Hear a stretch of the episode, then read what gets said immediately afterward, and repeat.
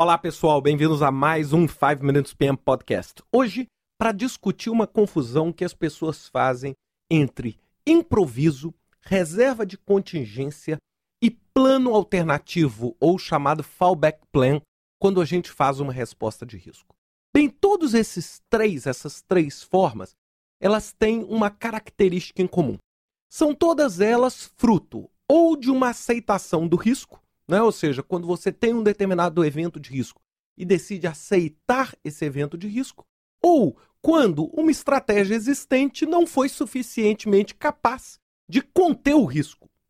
E aí você vai ter que acionar, de alguma forma alternativa, uma resposta a esse risco. Vamos entender então agora a diferença entre esses três. O que vem a ser o improviso? O improviso é uma resposta não planejada a um determinado risco. É aquela que você não se preparou, o risco ocorreu e na hora que ele ocorre, você instantaneamente toma aquela decisão. Então, um exemplo: eu estou andando com meu carro e o cabo do acelerador, vamos supor que meu carro tenha cabo, um carro antigo, cabo do acelerador se rompe. Eu imediatamente arrumo um pedaço de arame e prendo aquele acelerador, de tal forma que eu consigo continuar minha viagem até um local seguro. O que, que eu fiz? Um improviso. O que vem a ser uma contingência? Uma contingência é quando você, diante da incerteza, resolve guardar, fazer uma determinada reserva, seja ela financeira, seja ela de tempo, seja ela humana, de pessoas, equipamentos e materiais, Caso algum evento de risco ocorra, você aciona e consome essa reserva. Então você tem ali, no jogo de futebol, uma espécie de contingência, que são o quê? Os jogadores reservas assentados no banco. É? A princípio, o principal objetivo deles é, caso algum dos jogadores dentro do jogo não tenha nenhuma condição de jogo, você tem um substituto para continuar de uma forma não tão perfeita quanto o time oficial, normalmente, não é? Mas você continua aquele jogo. Isso é uma contingência.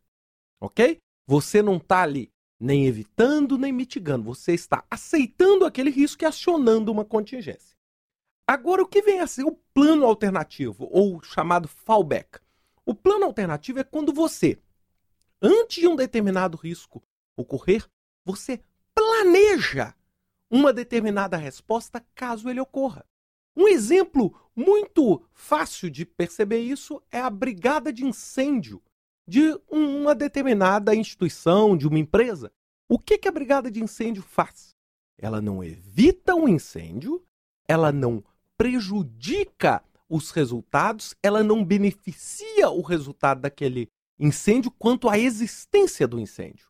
O que, que ele faz? A brigada de incêndio é, uma vez tendo o um incêndio, você já tem um plano que mitiga automaticamente o impacto.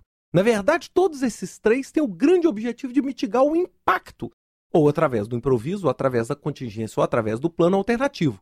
O plano alternativo seria uma resposta planejada a um risco que ocorre. O improviso é uma resposta não planejada. E a reserva de contingência é uma reserva financeira, humana e de materiais para quando o risco ocorrer eu faça uso dessa reserva como uma forma de aí mitigar o meu risco, mitigar o impacto do meu risco. Bem, então é entender um pouquinho. É claro, existem zonas cinzentas entre esses três conceitos. Mas o que é mais importante aqui, a gente entender que todos eles são respostas a uma aceitação. É um mecanismo básico que motiva tanto a criação do improviso, quanto da contingência, quanto do fallback, é o que? Aceitar o risco. Um, eu vou responder de forma não planejada, outro de forma planejada, outro através da reserva de contingência. Muitas vezes o uso dessa contingência vai ser através da implementação de um fallback. Por isso que muitas vezes, gente, não existe uma alternativa, ou é A, ou é B, ou é C. É, a gente sempre tenta, claro, ter uma resposta mais clara, mas muitas vezes planos de contingência e o plano de contingência e o plano alternativo, ou fallback, vão ser aproximadamente a mesma coisa. Você vai usar o dinheiro para montar ali né, um plano alternativo, um fallback para o seu projeto. Bem, espero que todos vocês tenham entendido esse assunto e até semana que vem com mais um 5 Minutes PM Podcast.